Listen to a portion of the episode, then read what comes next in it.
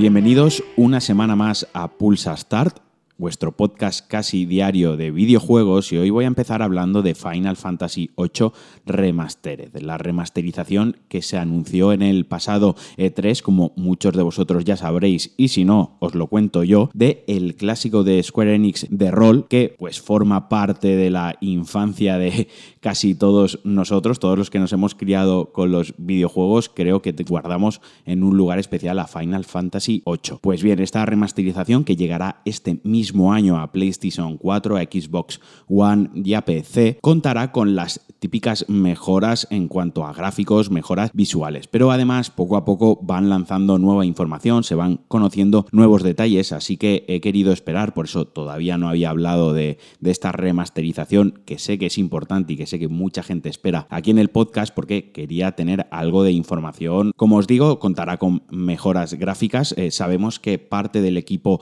original eh, que se dedicó a la captura de movimientos y a la animación de personajes estará o está trabajando en esta remasterización, pero además contará con algunas mejoras, no todas son de mi agrado, pero, por ejemplo, el juego se podrá poner al triple de velocidad para, ya sabíais que el juego a veces en ciertos momentos es un poco lento, en desplazamientos, en historias, en combate, pues bueno, se podrá triplicar la velocidad, además se podrán desactivar los combates aleatorios, se podrá activar la recarga máxima de salud en medio de un enfrentamiento y además en la versión de PC podrás desbloquear todos los perks, subir al máximo de nivel a los personajes, y un montón de facilidades y de ventajas más. Vaya, que es como si desbloqueases un modo trucos y te pudiese chetar a los personajes. A mí esto, pues hombre, como una opción no me desagrada. Quiero decir, quien quiera que la use y quien quiera no. Pero creo que se carga un poquito la esencia del juego.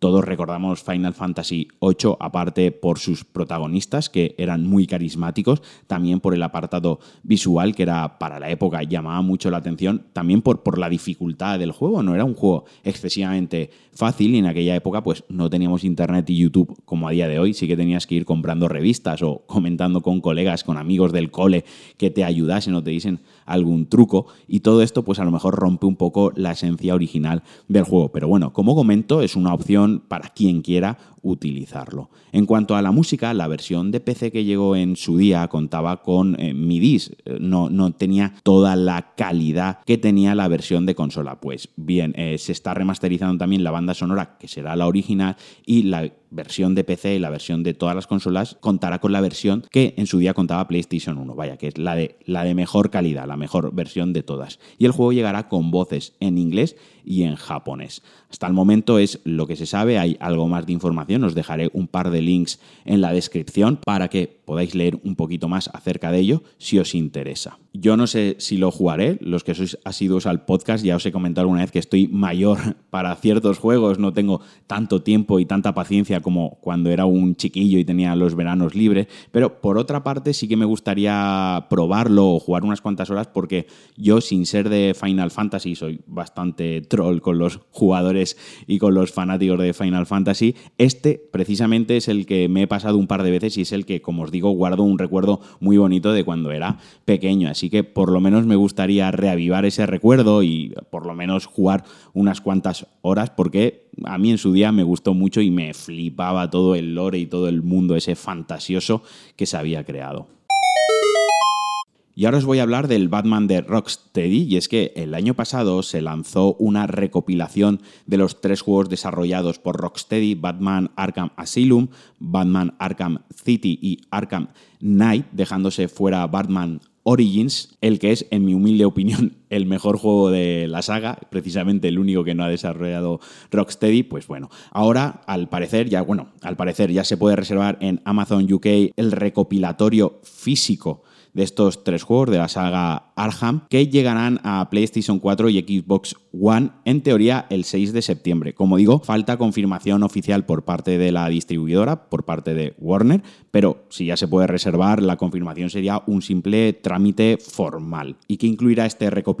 Pues bueno, los tres juegos con las mejoras ya habituales en gráficos y además todos los DLCs y alguna cosita más. Yo no sé eh, si los habéis jugado, yo los he jugado todos de lanzamiento y tengo que decir, como ya os he comentado, que mi favorito es Origins y en segundo lugar mi favorito de la saga sería Arkham Asylum, el primero, que era el más lineal de todos, pero me parece que tenía una historia mejor escrita, un mejor desarrollo de los villanos y era más parecido a, una, a un cómic, a una aventura clásica de Batman. Arkham Knight, el último que salió, que ya salió para PlayStation 4 y Xbox One, me pareció bastante descafeinado, creo que habían quemado la, la fórmula demasiado y lo del coche no aportaba demasiado más allá de marearte y de tener misiones de relleno. Pero bueno, para quien no haya jugado la saga o para quien la haya jugado y le quiera dar otra vuelta, creo que no está mal en este recopilatorio. Son juegos notables, alguno sobresaliente y aunque el último, como os digo, es un poquitín más mediocre,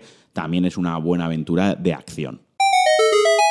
Ahora no os voy a hablar de una noticia, vamos a hablar de unos comentarios, unas declaraciones que ha hecho Joseph Fares en el Game Lab 2019, el creador de Brothers y de A Way Out, que son, para quien no lo sepa, pues unos juegos indies, unos juegos menores con una gran carga narrativa y con gran peso en su jugabilidad y en las mecánicas jugables, ¿no? en pequeños puzzles y exploración. Pues bien, ha comentado que no le gusta o ha sido muy crítico con los juegos que duran demasiado. Ha hablado de God of War y de Red Redemption 2 y cree que estos juegos tienen una duración alargada y que en ciertos momentos repiten excesivamente la jugabilidad, pues por eso mismo para alargar la duración del juego y que cree que es mejor que los juegos sean más cortos, sean más breves, pero sean mucho más variados. Bueno, os dejaré en la descripción sus declaraciones, os dejaré un poquito lo que ha comentado, pero me viene muy bien para dar mi opinión sobre este tema porque es algo que suelo comentar bastante con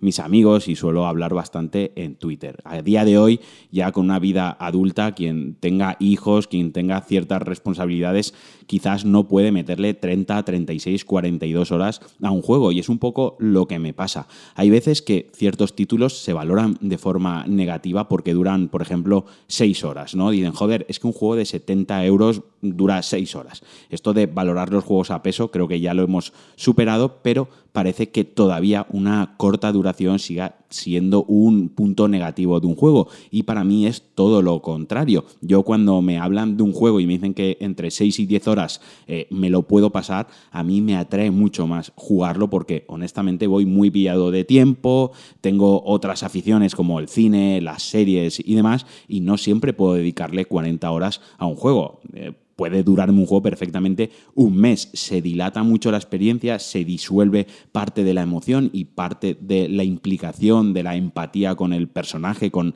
la historia, cuando se diluye tanto en el tiempo. Así que yo personalmente prefiero juegos cortos intensos de 5 o 10 horas. Que sí, que de vez en cuando me meto 36, 42 horas de algún juego como Sekiro, como Zelda con el que estoy ahora mismo, o como el propio Red Dead Redemption 2. No lo niego que me gustan, pero es eh, lo menos a lo que juego eh, durante el año en juegos tan tan largos. Así que si queréis me podéis dejar en los comentarios o me podéis eh, escribir por redes sociales y comentarme qué opináis. ¿Preferís juegos largos o preferís juegos cortos?